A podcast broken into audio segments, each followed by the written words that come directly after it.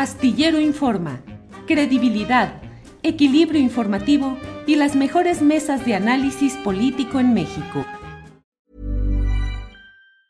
Hey, it's Ryan Reynolds and I'm here with Keith, co-star of my upcoming film If, only in theaters May 17th. Do you want to tell people the big news? All right, I'll do it. Sign up now and you'll get unlimited for $15 a month in six months of Paramount Plus Essential Plan on us. Mintmobile.com slash switch. Upfront payment of $45 equivalent to $15 per month. Unlimited over 40 gigabytes per month. Face lower speeds. Videos at 480p. Active Mint customers by 531.24 get six months of Paramount Plus Essential Plan. Auto renews after six months. Offer ends May 31st, 2024. Separate Paramount Plus registration required. Terms and conditions apply if rated PG. It's that time of the year. Your vacation is coming up. You can already hear the beach waves feel the warm breeze, relax, and think about work. You really, really want it all to work out while you're away. Monday.com gives you and the team that peace of mind. When all work is on one platform and everyone's in sync, things just flow wherever you are. Tap the banner to go to Monday.com.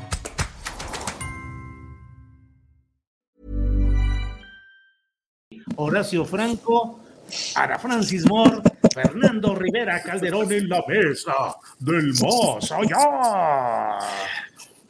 Ana Francis, ¿cómo te fue? ¿De bolillito o qué con la alarma sísmica? Ahorita, pues descubrí que una de mis colaboradoras es este, ¿cómo se llama? Es deportista de alto rendimiento, porque en 1.3 segundos ya estaba aquí afuera y así, ¿eh? ¡Ah! ¡Ah! Y ya, ajá. Ah. Bueno, pues muy bien, Ana Francis. Todo bien. Todo. No se sintió en Coyoacán. No se sintió. Algo se escucha raro del micrófono, pero ahorita lo podemos ir. Eh, creo que eres tú, Ana Francis. A, ver, ver. eh, a lo mejor es el cablecito o el, lo que va ahí. Pero bueno, Fernando A Rivera ver si Calderón, soy, ¿cómo a te ver fue? si hay mejor. Eh, pues sí, mejor. nos, nos fue bien, salvo que estoy recuperando el aliento, mi querido Julio, porque vivo en un octavo piso. Y aunque siempre recomiendan que uno no se baje cuando vive en las alturas, este, a mí me cuesta mucho trabajo quedarme arriba. Entonces, este, sí fue, eh, y, y subir las escaleras otra vez, los ocho pisos. oh, oh, Este, estoy esperando a que ahorita Horacio platique y, y yo pueda ir recuperando el aire. oh, órale. Horacio Franco, buenas tardes. ¿Cómo te fue?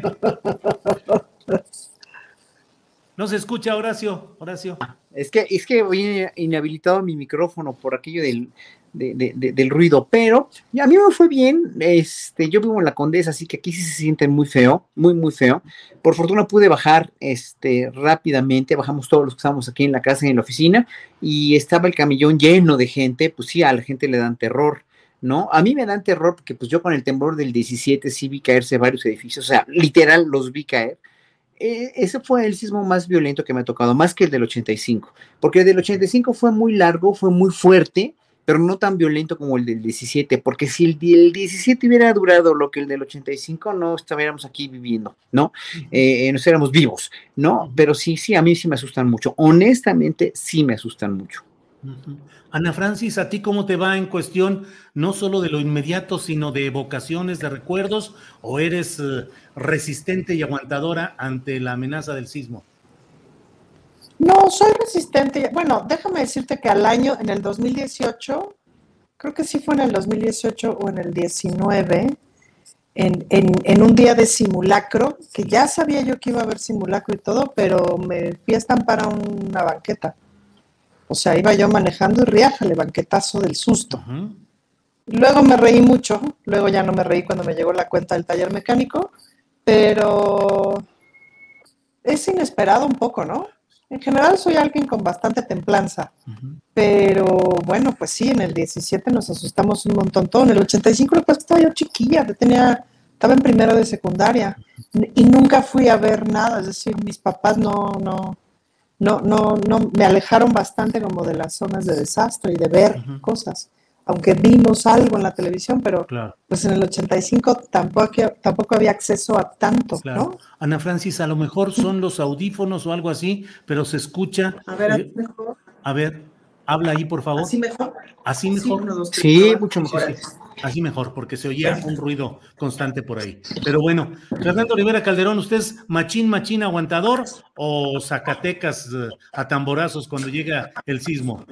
Fíjate que solía ser este eh, machín, machín aguantador y solía ser en, mis años juveniles el, el, que trataba de calmar a la gente. Alguna vez me tocó incluso en un concierto, tocando creo que en el, no me acuerdo si en el Museo del Chopo, en, en, algún teatro, en el Teatro Casa de la Paz de, de la UAM, que empezó a temblar y me acuerdo que manejamos muy bien la situación y calma y no corran y me decían, oye, qué templanza. Eh, y en los aviones igual, yo siempre era el que decía, no, este, tranquilos, la turbulencia es normal. Y no, de repente dos, tres experiencias de la vida. Primero el temblor del 85, el terremoto del 85, que aunque yo era muy adolescente, lo viví de una manera muy catastrófica porque iba en el camión hacia la escuela por Calzada de Tlalpan y vi cómo se cayó eh, un, edificio, un hotel y, bueno, vi, o sea, era, vi a la gente arrodillada, ¿no? Y todo sacudiéndose de una manera eh, que, yo no, tenía eso en, mi acervo de mi memoria. Y luego el del 17, pues ya definitivamente me convirtió en todo lo contrario de lo que yo era de joven, porque ahí sí sentí tan cerca la, el, final de mi existencia. Y, con los aviones me pasó igual, este, después de dos, tres veces que sí sentí que, el avión se caía, este, pues ya yo soy el primero ahora en echarme el Padre Nuestro y así. Bueno, le rezo a, varios, a varias deidades porque pues no me gusta este, el favoritismo con, una religión, entonces pues, le rezo. Y con alguna le has de pegar, alguna es la buena y pues ahí tú le... ¿verdad? Ese es el chiste. Alguno, alguno va a estar al pendiente, ¿no? Claro. Exactamente. de hecho, es, esa es la... ¿Qué es eso? ¿El politeísmo, Ana Francis? Politeísmo, politeísmo. poliamor divino. Serial. Poliamor divino o monoteísmo serial. Monoteísmo. o sea, yo le rezo al que esté ahorita almeja y me rescate. Horacio, Horacio, sí, sí, sí. Horacio, ¿a qué le tienes miedo profundo? ¿A qué es a lo que más le temes? Yo antes que decirte eso, este, te diré que hay, en vez de usar el término machín aguantador, yo diría hembrina aguantadora, porque las mujeres, las mujeres, ¿cómo aguantan, eh? Cómo aguantan el miedo y el temor, en verdad. Ya vamos a tener que cambiar esos términos, ¿no? Este, ahora sí que eh, eh, ya vamos a, vamos a, hablar un poco más como en términos, no, no, no, digo, yo ya no hablaría ni de femenino, de masculino, ni de macho, ni de hembra, sino de, pues ahora sí que ahora sí que yo, yo he visto muchas mujeres, ahorita por ejemplo las veía, ¿no? Las mamás, por ejemplo, cómo se comportaban ahorita con los niños, ¿no? Que salían al, al, camellón y híjole, tienen un montón de temple también. ¿eh? Lo que pasa es que como las mujeres siempre han estado acostumbradas a que pueden demostrar más sus sentimientos, pero los hombres, de veras, los hombres somos bien miedosos, ¿eh? También, somos bien miedosos y aguantamos poco el dolor también. Pero bueno, aquel, ¿a quién le tengo miedo? Híjole, pues es que no, yo, yo, yo, yo diría que no le tendré miedo a alguien como a Claudio X González o a, a, Ciro Murayama y Lorenzo Córdoba o, todos estos personajes que ahorita están haciéndola tan de tos con todo. No es miedo, sino, sino este, más bien resquemor, más bien desconfianza. Miedo, ¿a quién le tengo miedo? Pues a Salinas nunca le tendría miedo tampoco, ¿no? Es que yo creo que no hay seres humanos a los cuales les tenga yo miedo en realidad, ¿no? No sé, no, no, no, no me explicaría tanto así como tenerle miedo, porque creo que para mí la inteligencia y el raciocinio en ese sentido son más, este, como que me, me, dan un poco de, de, de, comprensión hacia el ser humano y hacia lo pusilánime que es alguien que insulta, que denuestra, que calumnia, que a partir de sus posiciones de desventaja, en cualquier, en cualquier tipo, no estoy hablando de estos tipos, ¿eh? no estoy hablando de ninguno de ellos, pero sí, eh, o sean mujeres también, como la senadora Telles o quien sea, ¿no? Pero, pero este, ellos a partir de la impotencia están dando patadas de abogado y quieren dar, como decía muy bien Lorenzo, pues un golpe blando, ¿no? Pero ¿Hacia quién le tengo miedo? Pues tal vez le tenga más miedo. A la incongruencia, a la vejez. Ah, ah bueno, yo le tengo miedo al sufrimiento antes de morir. Eso sí me da mucho miedo. Como, como han muerto, como han muerto familiares míos con, con esas enfermedades con las que han muerto mis hermanos, sí, sí les tengo mucho miedo. En realidad, sí, a eso sí, a personas no, pero a, situaciones sí, situaciones sí me dan mucho miedo y temor como un temblor así como este que hubiera podido pasar o, este al agua me da mucho yo yo yo nunca aprendí a nadar, fui muy estúpido, incluso desde adolescente tuve oportunidad de aprender a nadar y yo ahorita nado y, me hundo así como trato de flotar y me hundo como plomo en el agua, así que a eso sí me da miedo, por ejemplo. Órale. Bien, Horacio, gracias. Ana Francis Moore, ¿en qué situación estamos políticamente? ¿En temblor, en alarma sísmica, en estabilidad, en lo planito? ¿Cómo ves el sismógrafo nacional de la política?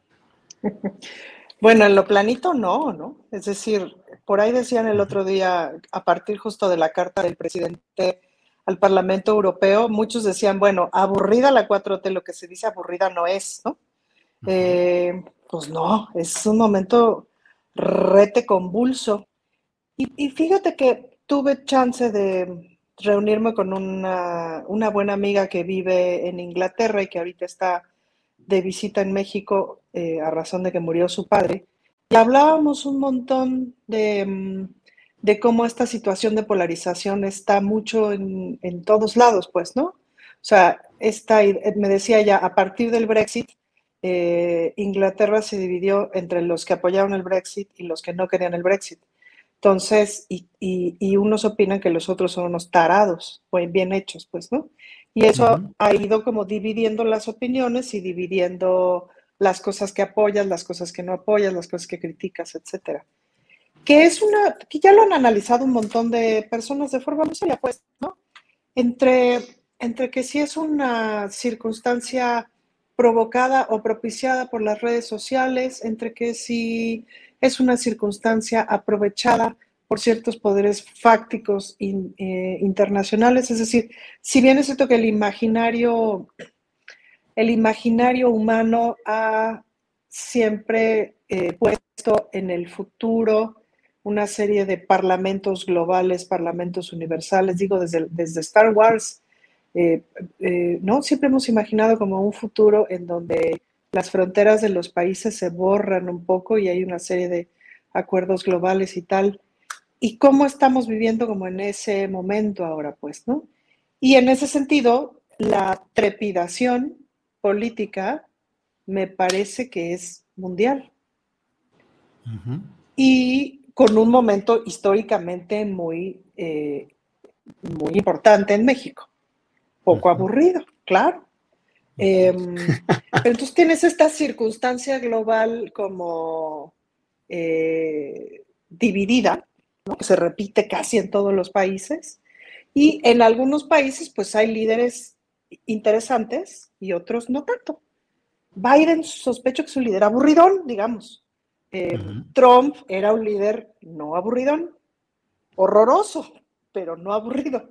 Eh, ¿No? Y bueno, pues López Obrador tiene todo menos aburrimiento, al contrario, ¿no? Es de gran diversión en muchos sentidos. Para mí, obviamente, es de, buena y gran diversión, eh, pero pues un montón de escenarios nuevos, pero sin duda trepidante.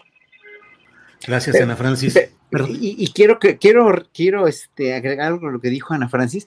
Qué chistoso que a mucha gente, a mucha, ¿eh? Le parece que López Obrador tiene una manera por su forma de hablar que les aburre, que es aburrido y que, pero López Obrador tiene todo menos ser aburrido. Es que a veces la gente, la gente está acostumbrada a las apariencias, a que alguien hable muy rápido o alguien tenga, tenga eh, muchas ideas en muy pocas palabras, ¿no? Y como López Obrador repite y repite y repite, sí les parece, les parece aburrido. Yo dijera que mejor reflexionen en la profundidad de las palabras que dice, ¿no? Nada más. Hasta ahí. Gracias, sí, Horacio. Fernando Rivera Calderón, temblor eh, concertado, genuino, justiciero o grillero, pero el de Nuevo León, donde el tal Bronco, que se había vendido como la expectativa del candidato independiente que iba a cambiar y que no sé cuántas cosas, pues ahora está en una cárcel que él mismo construyó como una especie de justicia divina, ahí donde invirtió el dinero, ahí está ahora disfrutando de sus buenas obras de gobierno. ¿Qué opinas sobre ese caso de Nuevo León, el Bronco, Samuel García, todo lo que hay ahí, Fernando? Micrófono. Tu micrófono. Cada vez este, Nuevo León se parece más a Ciudad Gótica, Julio, porque con, la diferencia que no hay Batman, nomás puro guasón pero este, hay vendetas y se meten unos a otros a la cárcel. Eh, el Bronco, supongo que además, pues debe, debe de estarse mirando las manitas así como, como de, híjole, ojalá nadie se acuerde de lo que dije, ¿no? Este, porque pues él, él, promovía esta cosa casi bíblica de que si, si, si tu mano roba, mochale la mano, ¿no? Basado en esa teoría histórica que dice que el presidente de México que menos ha robado, pues fue Obregón, justo porque pues este le, le, faltaba un, un, bracito, una manita para que robar. Él mismo bromeaba diciendo, si quieren ver dónde está mi mano, avienten una moneda al suelo y esa mano de donde esté va a saltar a agarrar la moneda aventada. Es una gran este, idea como para una película de terror priista, ¿no? De, la, la, mano, la mano que roba sola. La mano que mece la bombilla. La, la mano, mano pesuda, en cuestión de pesos, la mano pesuda también podría ser, en fin. Que por cierto, todavía me llega, como, como diario cultural, todavía debo decir que me, que me tocó ver eh, la mano de Obregón, que era como, como unos duraznos en almíbar que tenían ahí en una lata, en, en un frasco, este, ya no tenía forma de mano, ya, ya eh, era, era una cosa así amorfa, eh, pero todavía me tocó verla, ya, ya luego creo que tuvieron que deshacerse de ella no quiero pensar en el destino que haya tenido esa mano del de, general Obregón. Pero bueno, volviendo a, Nuevo León, pues parece como, como el viejo caso de, por, por, tomando en cuenta los sucesos en Nuevo León, los aumentos que ha habido, la, escasez de agua eh, y todas las, las, pequeñas cositas que va haciendo eh, esta pareja imperial eh, norteña, pues sí, sí da la impresión, sobre todo después de escuchar a algunos amigos de por allá, pues que, que es más bien atole por el dedo y que probablemente el Bronco pues esté en, en muy poco tiempo en, en prisión. Hay, hay un eh, comediante allá eh, norteño que hace una imitación. Buenísimo. Que hace una imitación del Bronco, que digo, de, de Samuel García, que de hecho le sale mejor que a Samuel García, ¿no? Uh -huh, eh, uh -huh. No recuerdo ahora su nombre, ahorita seguramente alguien nos, nos, lo va a recordar por ahí, pero hizo un sketch donde justamente, eh, eh, pues dice, no, y atrapamos al bronco, y aquí, porque aquí nadie se va a robar y nadie va a beneficiar a sus parientes ni nada, y ya acaba de filmar, ya acabó de filmar, y ya va con el bronco, perdóname, carnalito, tú sabes que así son las cosas, pero ya de pasado mañana sales. No sé si sea el mismo caso de la reina de corazones Sandra Cuevas acá en, en Chilangotitlán, donde pues también ella acusa eh, pues una persecución de, Claudia Sheinbaum y del gobierno de la Ciudad de México. Y bueno, pues ahí sí creo que también, eh, más allá de, que el Bronco tiene mucha cola que le pisen, y no solo por el tema de las broncofirmas, pues creo que eh, yo le voy más a Sandra Cuevas como mi candidata a, a ser la, eh, pues la, la, la, el, la, joya de la corona de esta temporada de, de, de temblores. Uh -huh. Bien, bien, bien. Eh, me dicen por aquí en el chat que es Marco, Marco Polo. Polo. Marco, Marco Polo, Polo, sí. Y creo que desde la campaña estuvo haciendo sí, cosas muy Senator o Senator. El Senator. Gobernator, ¿no? Senator. Senator, Ahora ya es Gobernator, sí. Pues sí, pero recuerdo que incluso lo amenazaron con que lo iban a, a, demandar por daño moral o alguna cosa. Recuerdo, creo que sucedió algo de eso. Y aquí dice Octavio Martínez Soriano, sí, el Samuel se parece al guasón. No, hombre, ya ves, Fernando Rivera, lo que andas provocando. Pero bueno, eh, Horacio, eh, creo que ahí sí sigue Horacio, sí, porque ya hice bolas con el cambio, sí. Eh, Horacio, ¿Qué opinas sobre este tema de Sandra Cuevas? Que a mí lo que más me impresionó fue que el día en el que acudió a su resolución judicial más importante hasta ahora, en la cual la sujetaron a proceso judicial, fue con un vestido que era puras C y H de Carolina Herrera. Todo el vestido era la integración de las letras de Carolina Herrera. Pero es que estás pronunciando mal, Julio, se pronuncia Carolina Herrera. Herrera. Carolina Herrera. Herrera. Carolina Herrera. Herrera. Herrera. Me falta esa, ese. Horacio. Chucha Cuerrera también. Chucha, Chucha Cuerrera. mire, Exacto. mire, ¿saben lo que pienso de esto? Y lo que decía Fernando también, haciendo como una extensión a esto del bronco y todo. O somos gobernados por inteligencias casi que prodigiosas, pero siniestras y maquiavélicas, como un, un, tipo como Salinas, o gente muy preparada como Cedillo, que son también siniestros, o somos gobernados por gente verdaderamente sin preparación patética y de veras para llorar, ¿no? Como, como el Bronco, como Vicente Fox, ¿no?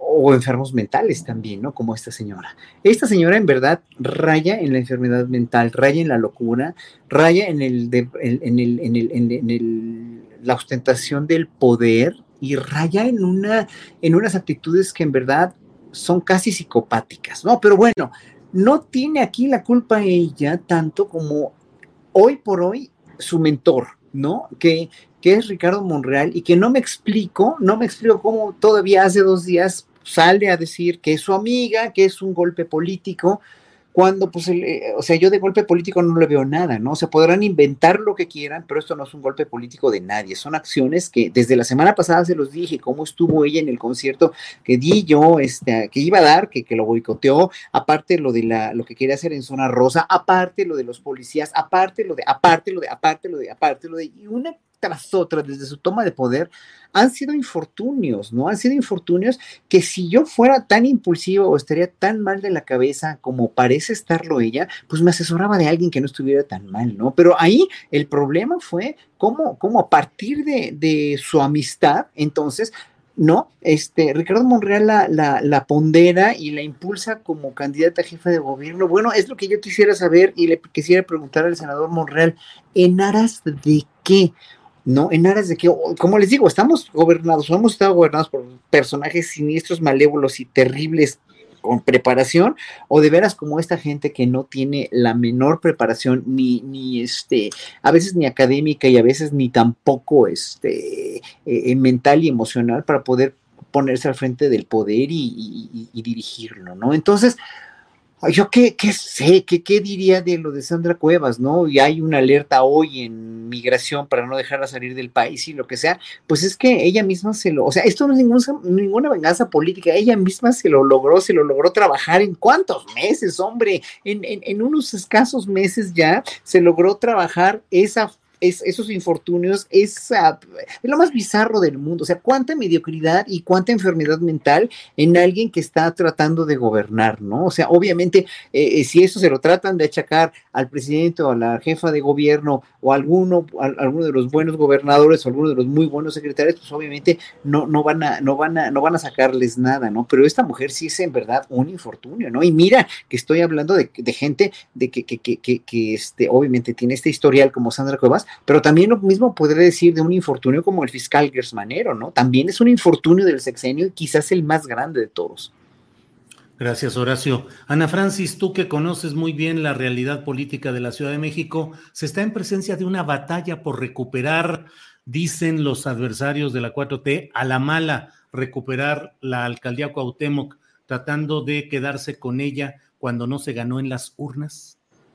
Mira, no, no me parece que sea eso. Lo que sin duda estaría padre que recuperara la alcaldía la ciudadanía.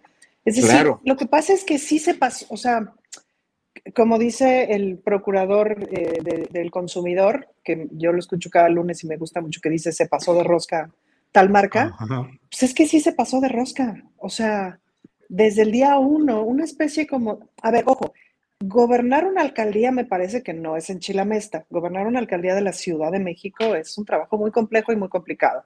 De muchos, de principalmente acordar cosas, porque no tienes, o sea, no tienes una barda, no tienes un muro que, que circunde tu alcaldía como para que no entre ni salga nada y perteneces además a una ciudad que además sí. es la capital. Y la y alcaldía a una conurbación. Bueno, uh -huh. Y a una conurbación, claro. Entonces te tienes que entender con mucha gente, sí. Y luego la alcaldía Cuauhtémoc, pues debe ser la más cosmopolita de todas. Es decir, de sí, ya, ya, de sí tiene un montón de circunstancias muy complejas, es muy grande. Y además, otra cosa que es que ni, que ni modo que no sepamos, eh, muchas cosas del crimen organizado ocurren ahí. O sea, la mayor parte de la trata de mujeres, se trata de mujeres y de niñas, está ahí no solamente para el comercio sexual y para la explotación sexual, sino pues todas las, todas las personas que vemos como limosneras, etcétera, pidiendo dinero, etcétera, etcétera, eh, que son toda una industria, que llegan en camiones, camionetas y los siembran, así se dice, a las 5 de la mañana y los recogen a las 11 de la noche, etcétera, etcétera, etcétera. Trabajan mucho en esa alcaldía. En esa alcaldía. Entonces, pues es muy compleja. Entonces, partiendo de esa premisa de que es muy compleja y de que cualquiera la tiene en chino, bueno, es que esta señora metió las cuatro patas, pero desde el día uno, y literal es desde el día uno con su alfombra roja, sus mariposas y todo este numerete que hicimos por ahí un cálculo que costaba entre medio millón y ochocientos mil pesos, pues, ¿no? De, Y le dio una especie como de reina de corazones. Yo, yo así le decía en el Congreso, porque casi cada, cada sesión metíamos un punto de acuerdo de que explique lo de la revista, que explique lo de las pelotas, que explique cuánto se gastó en la alfombrita roja, que explique no sé qué, que explique por qué quitó a estos que fueron a hacer un evento, que explique, incluso creo que fue la única alcaldesa en donde diputados de PAN, eh, PRI y, Morena se pusieron de acuerdo juntos para subir un punto de acuerdo, ¿me explicó? Porque a los tres los había quitado de distintos eventos. Em, no hablaba con nadie, no salió luego, luego con esta cosa absurda de este corredor tipo Las Vegas en zona rosa. Em, no quisiera calificarlo como de locura, como dice Horacio, porque luego eso les exime de responsabilidad. Eh, pero es un personaje, por decirlo menos siniestro, en su camioneta blindada de millón y medio de pesos, que es decir, una de dos, o tiene el delirio de que la necesita o sí la necesita y entonces habría que pensar para quién trabaja si la necesita. ¿Me explico? Que fueron toda esa serie de rumores que se han ido dando de para quién trabaja eh, trabaja para yo, perdón, perdón, lo que. Perdón, Ana, yo dije, yo dije, yo no dije locura, en realidad psicosis, es una, es una, es una exactamente, es una, psicosis. Y aquí me dice Luis Antonio Herrera en el chat que, que quién soy yo para determinar que una persona está enferma. No, no, no, no, no, yo no soy psicólogo ni, ni pretendo serlo, Luis Antonio. Entienda una cosa, señor. Yo lo único que, y usted también, cuando una persona es disfuncional mental o emocionalmente, pues se nota, y se nota que esta señora lo es, ¿no? Así es. Por ejemplo, nosotros somos gente disfuncional. muy. ¿Somos qué, Fernando? Somos gente muy funcional. Muy, muy ah. cuerda, muy funcional. Yo nada más quisiera agregar al tema de, me, quedo con una cosa de Sandra Cuevas que escuché en un programa de espectáculos de cuyo nombre no, no puedo acordarme. No sé si lo dijo Pati Chapoy o Pepillo, pero estaban hablando del vestido, ¿cómo es? Este, Carolina Herrera. Carolina Herrera. Carolina, Herrera. Y de repente eh, dice una de las comentaristas, dice, wow con el vestido, qué buen gusto tiene Sandra Cuevas y qué mal se le ve. esa está buena, esa está el vestidito, El vestidito no cuesta dos pesos, ese es el asunto. Y no te alcanza para un vestido Carolina Herrera con un sueldo de alcaldesa, no te alcanza, Julio. Entonces, si no lo está pagando el sueldo de alcaldesa, entonces, ¿qué lo está pagando? Bien, Ana Francis. Eh, Fernando Rivera Calderón, ¿por sus ropas los conoceréis? Pues, pues miradnos nada más. Este, mira, yo, yo estoy bien, mira. Eh. No, hoy, hoy bien esa camisita, mira, muy bien. mira, mira, mira, mira. Horacio hoy está ocultando su situación indumentaria, porque no se le ve bien, nomás se le ven aquí como unas charreteras o no sé cómo se llaman esas cosas. Allá está y ya. Muy, conservador este, para otras veces, Horacio, pero muy bien. Cierto, cierto. Sí, pero luego me dicen que parezco Mara Salvatrucha, entonces dices, no, no, no, hay, gente que de veras, no, no, no, ¿sabes cuál es el problema? Cuando, cuando estaba yo con lo de la discriminación de la, de la, de la, de la colega Otomí, ¿no? Que este, que fue tan sonado eso hace ya tres semanas, este, hubo muchos comentarios de, uno de los programas que hice, creo que fue con los periodistas que me hicieron una entrevista de la compañera Brigida, y entonces eh, salió uno a decir que yo como, o sea, que, que, incongruente que yo parezco criminal o Mara Salvatrucha, incluso en este programa también, en, el, en, el, en la mesa del más allá habido, ¿no? Gente que dice que como te ven, te tratan, dicen, hijo, dices, híjole, qué, qué patética es la gente todavía que piensa eso, ¿no? Que como te ven, te tratan. Incluso ahí me dijeron por ahí que me admiraban mucho como músico, pero que era horrible que para tocar Baji y Vivaldi no pusiera yo frac, ¿no? O sea, dices, bueno, ¿qué, cosa tan, tan retrógrada, que era una falta de respeto a Bach que no tocara yo con Franco. O sea, dices, híjole, o sea, irle a tocar Bach y Vivaldi a, a, los, este, a los compañeros chemos de ahí del hoyo de Iztapalapa sin llevar frac es una falta de respeto porque le vas a tocar a gente drogadicta, drogada, le vas a tocar a gente, gente total y absolutamente en la pobreza, Bach Vivaldi, que es para oídos cultos, o sea, fíjense nada más, o sea, cosas así como que dices, no, no es posible cómo está la gente de indoctrinada, cómo es la gente de reaccionaria. Mucha gente sí es muy, este, en, verdad, en verdad, en verdad, todavía estamos con ese estigma clasista, racista, este, de pigmentocracia, pero además de cómo te ven, te tratan, ¿eh? Todavía el cómo te ven, te tratan, que es odioso, esa, esa, este, esa frase es muy vigente, está muy vigente en muchos lados. ¿eh? Y, y, digo, hoy me puse esta camisa, aunque no tenga mangas, y está rotita, pero pues ahora sí que para variarle también de indumentaria, ¿no? Muy bien, Horacio. Fernando Rivera Calderón, hoy es 18 de marzo, es el día de la expropiación petrolera, es decir, se conmemora históricamente. ¿Se sabe usted alguna declamación patria alusiva? Eh, ¿Qué hacías tú? ¿Participaste en algunos festivales escolares o de adolescente eh, para conmemorar esta fecha? Eh, ¿O qué hiciste? ¿Qué te evoca o qué te significa el petróleo y el 18 de marzo? Millions of people have lost weight with personalized plans from Noom, like Evan, who can't stand salads and still lost 50 pounds. Salads, generally, for most people, are the easy button, right? For me, that wasn't an option. I never really was a salad guy. That's just not who I am. But Noom worked for me. Get your personalized plan today at Noom.com. Real Noom user compensated to provide their story. In four weeks, the typical Noom user can expect to lose one to two pounds per week. Individual results may vary. Ever catch yourself eating the same flavorless dinner three days in a row?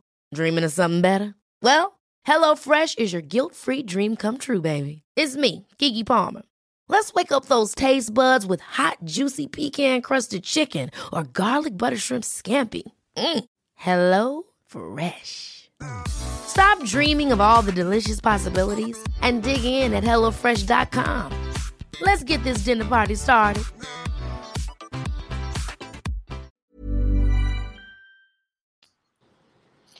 Hijo, me, me recuerda mucho todo eh, esa narrativa eh, triunfalista de, Pemex eh, de los tiempos de López Portillo, que fue cuando yo empecé a tener cierta conciencia de que mi padre llevaba los periódicos a la casa y, y había un, un, pues este discurso de que Pemex era como el gran patrimonio de los mexicanos y que era de todos, y la vida misma me fue demostrando que, que no era así, o que si bien llegó a, salpicar a, pues algunos sectores de la población en ese sentido, pues más bien Pemex se volvió la caja grande de, los grupos que estaban en el poder y que ya hacia últimas fechas pues fueron eh, pues digamos que compartiendo ese, ese botino, esa gallina de los huevos de oro con, eh, con empresas extranjeras que también y, y han hecho grandes negocios con, con petróleos mexicanos. Y recuerdo también, pues, aquella eh, tragedia de El Istoc, si no mal recuerdo,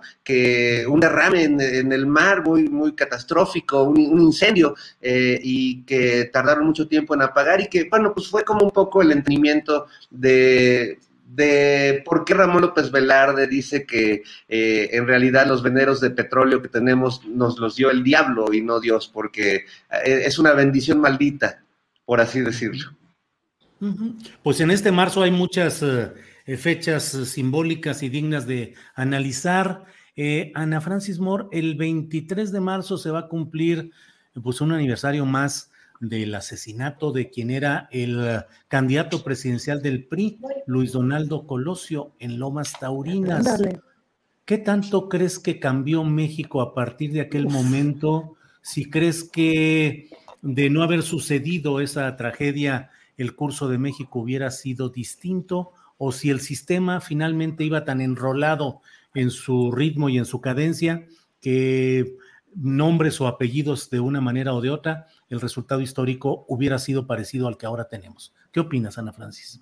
Sospecho que el resultado histórico hubiera sido más o menos parecido, pero creo que fue como la primera vez, o por lo menos la primera vez que yo tenga registrado en mi vida, que vimos que se llevan recio, pues, ¿no? O sea, que, era muy evidente que a Colosio lo habían matado los propios priistas, Por lo menos esa era la lectura popular, o sea, lo que se dijo en el pecero, lo que se- porque además me acuerdo perfecto que cuando me enteré, iba yo en un pecero por eje 8, y era como lo que se decía, pues, porque, porque nada podía ocurrir si no lo decidían los periodistas, pues, ¿no? Entonces, En aquel tiempo se decía, también- ¿quién lo mandó matar? Y tiempo. decían, no, pues está pelón. Exacto. Está Está pelón, pues, el asunto, quién sabe. Y no sé si ustedes se acuerdan de un video que hizo Jesús Rodríguez, genial, filmado, por, filmado y editado por, por Jimena Cuevas, si no me equivoco, en donde estaban, este, pues así, Jesús y Liliana y creo que Regina Orozco, no sé quién, pura bola de babosas, vestidas de, de políticos y tal, y entonces hacían la, ¿cómo se llama? La recreación en que es que cámara lenta, de cómo la bala había entrado, porque sé que, ¿no? idiotísima, pues, ¿no? Es decir, hacían una recreación tal cual había explicado, supongo que la Procuraduría en aquel entonces, o quien sea que haya explicado de lo que había pasado, y era, pero bueno, pachequísimo todo el asunto, ¿no? Todo aquel eh, rumor que se dio de si Mario Aburto, etcétera, etcétera, si era el mismo, si no era el mismo, si... En fin, me parece que nadie cree que no haya sido el PRI, este, y que nadie cree que no haya sido Salinas. Y luego empezó a pasar, pues, esta otra serie de asesinatos, ¿no? Ruiz Macié, etcétera, que también corría este rumor de que a Ruiz Macié lo había matado, lo había mandado a matar el hermano de Salinas y había dicho, te pago 6 millones de pesos para que mates a este güey. Se lo encargó a alguien, ese alguien que fue su segundo de a bordo, su tercero de a bordo, lo que sea, llegó con otro brother y le dijo, ahí te van 3 millones para que mates a este güey. Y luego ese hombre llegó con otro, le dijo, "Tien- aquí tienes son 750 mil pesos para que mates a este güey. Y el que lo mató fue alguien que cobró 40 mil pesos y le dieron un rifle que no servía y dinero para el taxi. Y su plan era subirse al taxi y llegar a la tapo.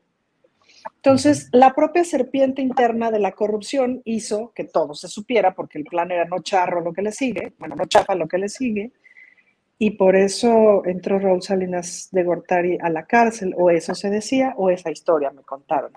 Pero la serpiente que se muerde a sí misma, esta historia del que, de cómo ni el propio eh, Raúl Salinas de Gortari se salvó de la corrupción, pues si es un cuentito, es un cuentito muy ilustrador. Si realmente pasó, pues no lo dudaríamos. Pues, ¿no?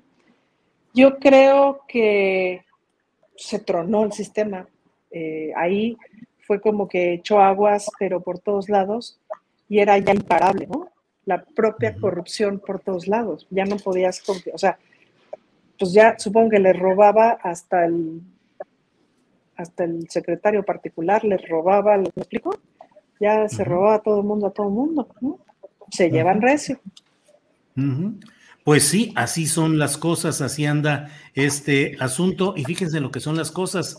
Eh, Raúl Salinas de Gortari reapareció este domingo pasado eh, ante una asamblea ejidal con chaleco, con sombrero, y se reunió ahí para reclamar sus derechos, porque él tiene tierras en conflicto en Chautzingo, Puebla, que son las correspondientes a lo que fue aquella famosa hacienda Las Mendocinas, que fue muy difundida y analizada en su momento en la revista Proceso y en otros lugares, pero bueno, apareció ahí para exponer sus puntos de vista, él como dueño legítimo de unas tierras, en fin, ahí sigue todo este asunto. Horacio, Fíjate, Julio, con- eh, perdón, Sí. perdón, nada más quería poner un- una, una nota a pie de página, porque eh, ahora que hablas de lo de Colosio, yo, yo eh, en esos tiempos eh, acababa de renunciar al periódico El Nacional. Yo fui mucho tiempo reportero de todas las secciones y editorialista, y, y finalmente eh, me cansé de que me censuraran, hacía una columna de lucha libre en, en aquellos tiempos, y me cambiaba porque hablaba de política también, y me la censuraban y renuncié. Y tenía como, yo creo que dos semanas que había renunciado y iba en la calle y escucho en la radio lo de Colosio. Y en ese tiempo, pues que no parece tan lejano, pero no había redes sociales, la información eh, era muy difícil confirmarla. Y yo, pues con, con esta vena reporteril que uno tiene, pues agarré un poco mi dignidad, la apreté un poquito y que corro a la redacción del Nacional para ver cómo estaba la cosa. Y justo llegando a la redacción, después de que mis compañeros me dijeron, pues no que te habías ido, que habías renunciado. Pues sí, es que necesito saber qué pasó con Colosio. Y justo ahí nos enteramos que Colosio había muerto muchísimo antes de que la noticia pues se, se hiciera oficial. Ya ves que le estuvieron, si, si recuerdas, Julio, le estuvieron dando muchas vueltas al tema y de que si lo estaban operando y el, el famoso momento con Talina Fernández y Jacobo Saludowski que quería que se metiera al quirófano y en realidad en el Nacional yo recuerdo que que hubo un momento así como de, de, silencio tremendo y que, bueno, pues mientras seguían las especulaciones en, en los pocos medios que, que hablaba, que, que, o los medios este, tradicionales, pues ahí ya se sabía que el candidato a la presidencia del PRI, del Partido del Poder, había sido asesinado, cosa que realmente simbró, sin, bueno, imagínate ahí en el periódico de, de, oficialista, en el periódico del Estado, pues fue, era, era como ser testigos de, pues de la caída de, de un imperio. Híjole, pues sí. Ahora, Horacio Franco, hablamos ya del 18 de marzo petrolero con Ana Francis del 21 de marzo colosista y pensé que contigo podía hablar del 21 de marzo, que es el arribo de la primavera, la primavera musical, la primavera de las, la mejor de las cuatro estaciones. ¿Qué significa para ti la primavera en términos personales, políticos, de lo que estás viviendo, Horacio? Bueno, para mí el 21 de marzo es el aniversario del gran gurú musical que tengo yo, que es Johann Sebastián Bach.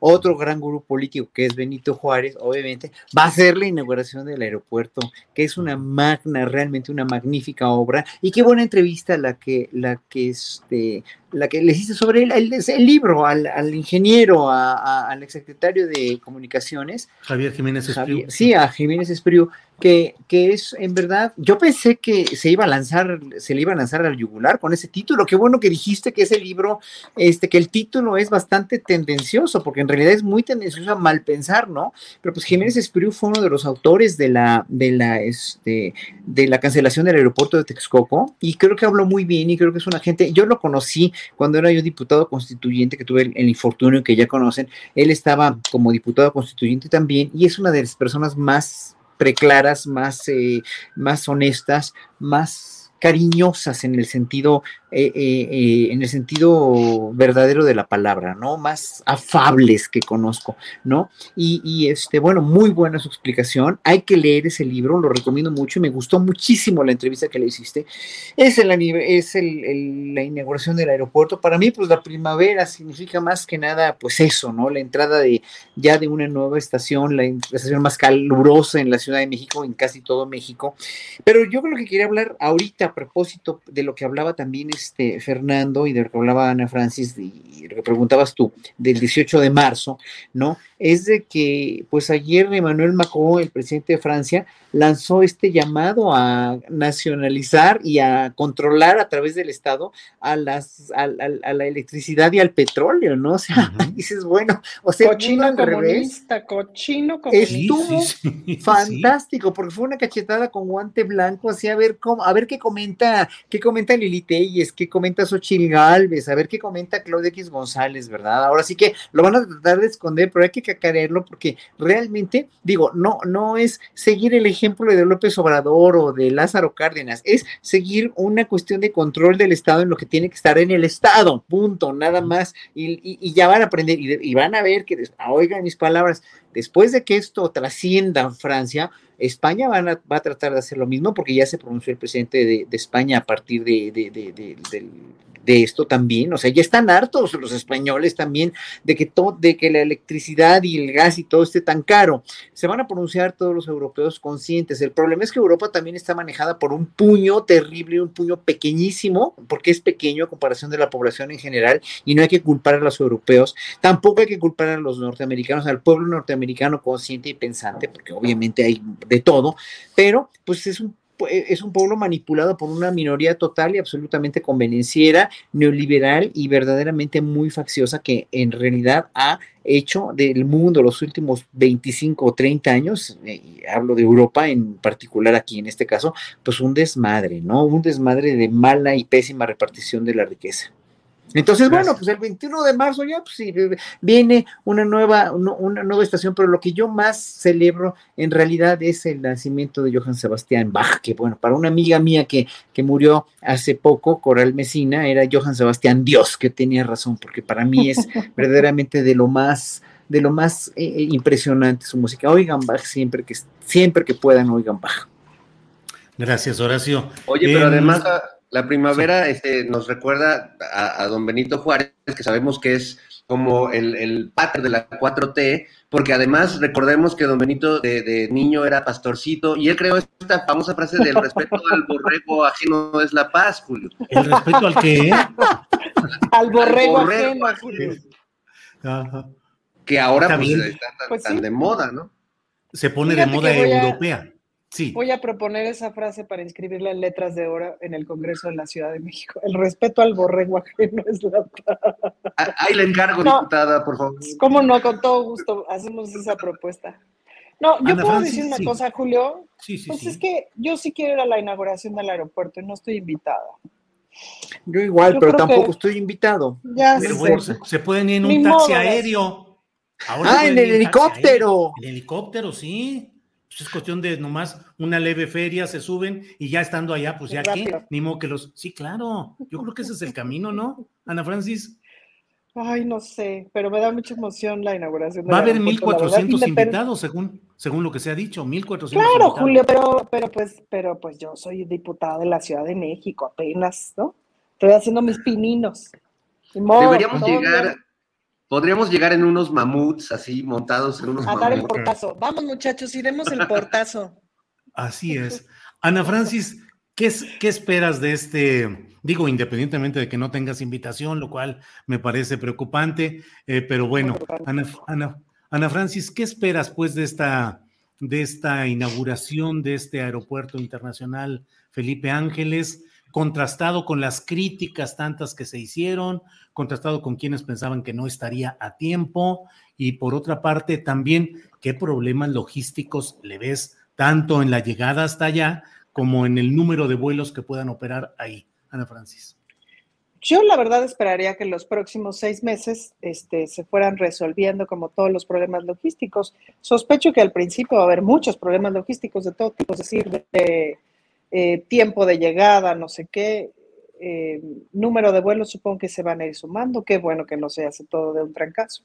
Sospecho que inaugurar un aeropuerto de esa magnitud pues no es cosa sencilla. Y además me, ha sorprendido mucho como la rapidez de la obra, ¿no? Estábamos acostumbrados a esas obras, no sé si se acuerdan de los puentes de Churubusco, eh, no el de Centenario, sino el otro, el de Universidad, etcétera, que tomaron, híjole, no me acuerdo, pero seis años, ocho años, no me acuerdo cuándo, este, estábamos acostumbrados a que esas obras tardaran muchísimo. Bueno, la carretera de Oaxaca hacia Puerto Escondido, que, que creo que ya va a inaugurar este año, ¿no? Pero lleva 15 años, no sé cuántos construyen, no sé. Em, entonces, eso me ha sorprendido para bien, como la rapidez de la obra. Que espero, espero que esté chidísimo el aeropuerto. Esa es la esperanza que yo tengo, esa es la expectativa que yo tengo. Em, la verdad es que el aeropuerto, yo he sido viajera bien frecuente en los últimos 15 años, básicamente me he subido a muchísimos aviones en muchísimos lugares del mundo.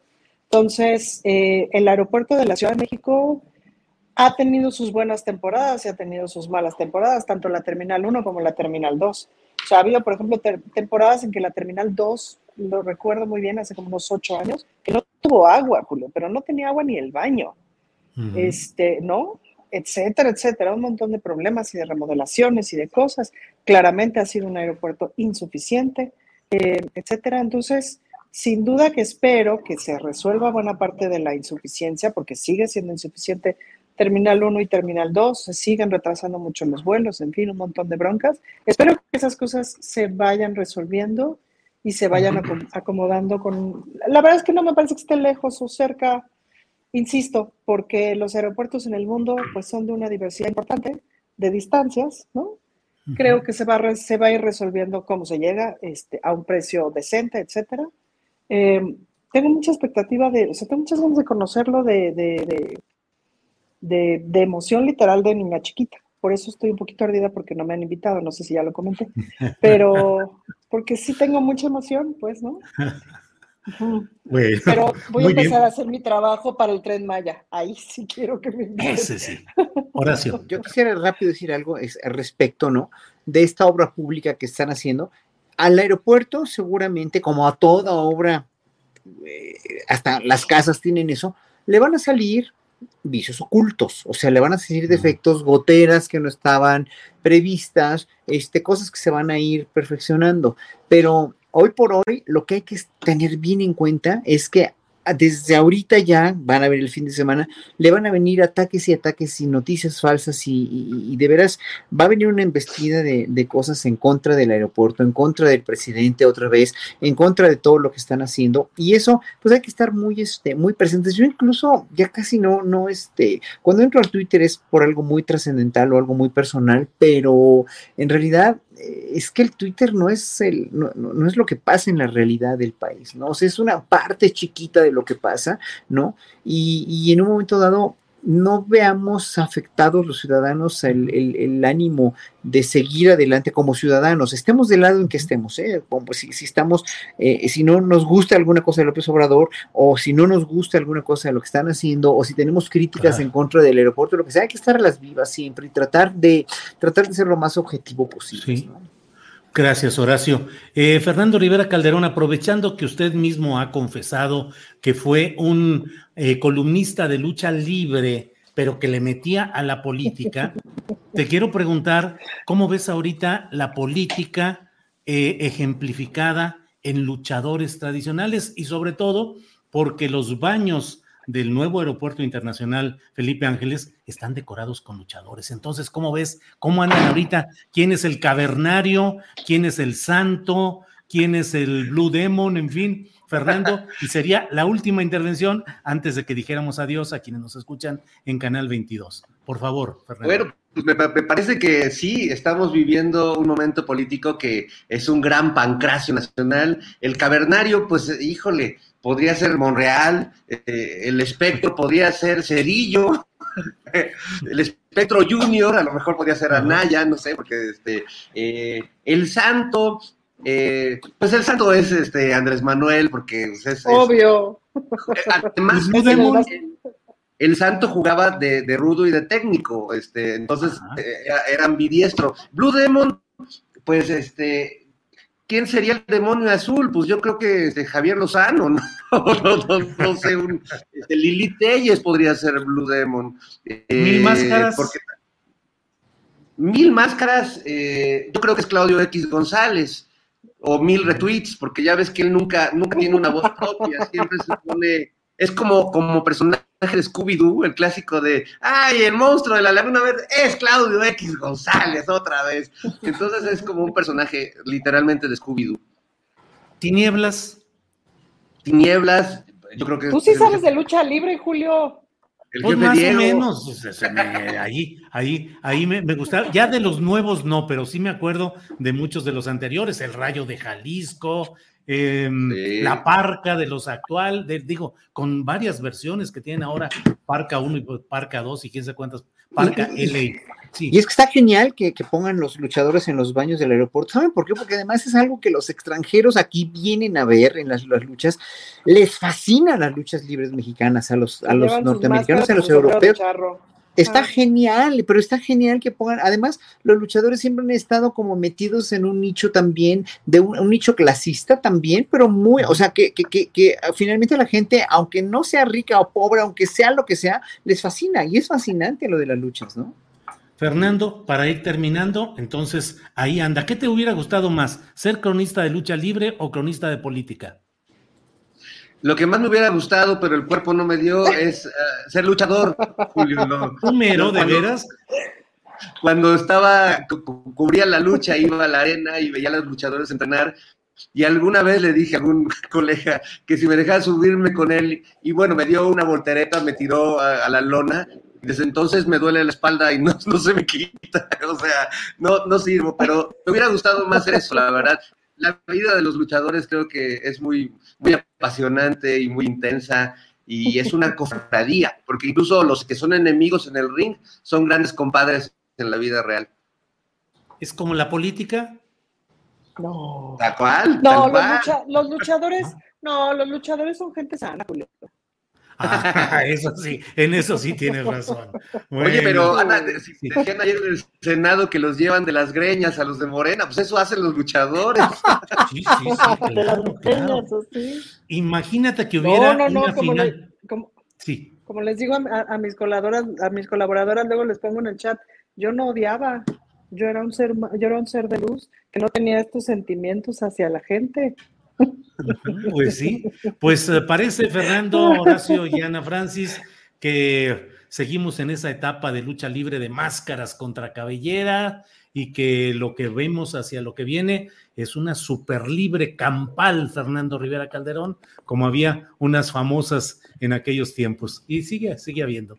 Bien, pues eh, llegamos ya a la parte final y es el momento de despedir a quienes nos siguen desde Canal 22 en esta retransmisión. Gracias, Canal 22, gracias a quienes nos siguen ahí. Gracias. Bueno, y continuamos. Eso, eso, ahí está. ¿Ese quién es, Fernando? Pues se parece parece, un al rayo extraterrestre. ¿no?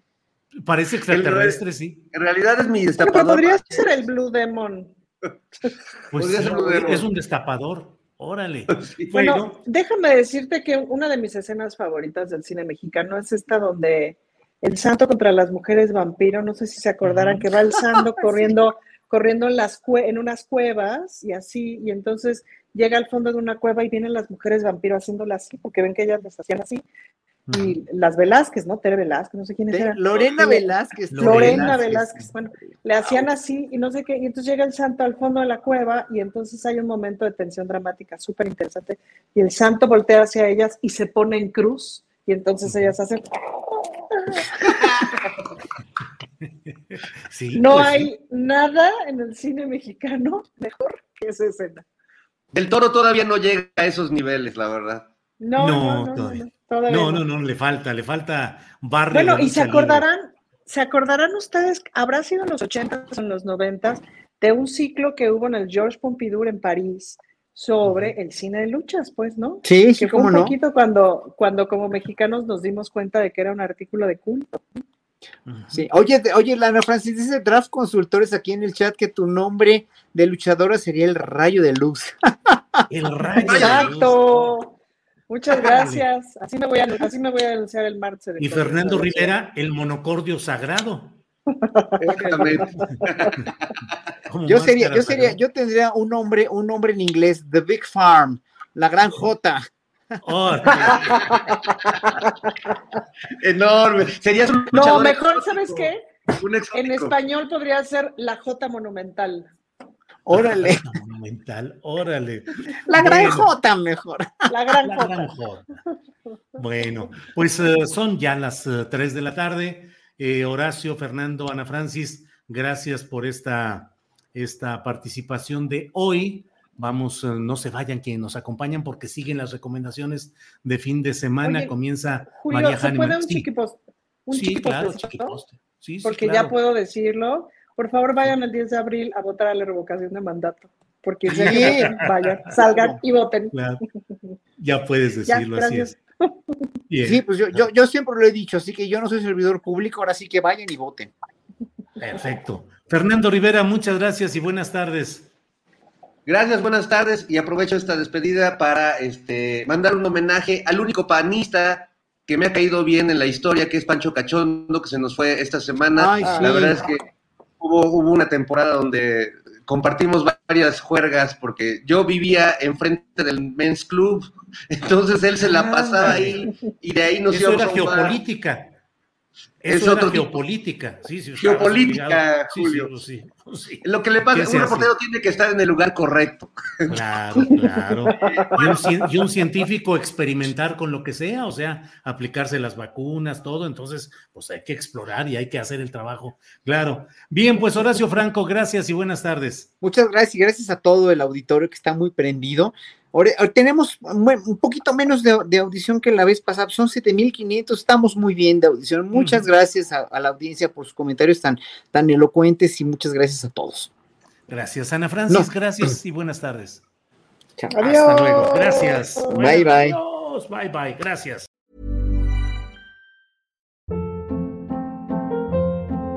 Hold up. What was that? Boring. No flavor. That was as bad as those leftovers you ate all week. Kiki Palmer here, and it's time to say hello to something fresh and guilt-free. Hello Fresh. Jazz up dinner with pecan-crusted chicken or garlic butter shrimp scampi. Now that's music to my mouth. Hello Fresh. Let's get this dinner party started. Discover all the delicious possibilities at hellofresh.com. En Sherwin Williams somos tu compa, tu pana, tu socio, pero sobre todo somos tu aliado, con más de 6.000 representantes para atenderte en tu idioma y beneficios para contratistas que encontrarás en aliadopro.com. En Sherwin Williams somos el aliado del PRO. Para que te enteres del próximo noticiero, suscríbete y dale follow en Apple, Spotify, Amazon Music, Google o donde sea que escuches podcast te invitamos a visitar nuestra página julioastillero.com.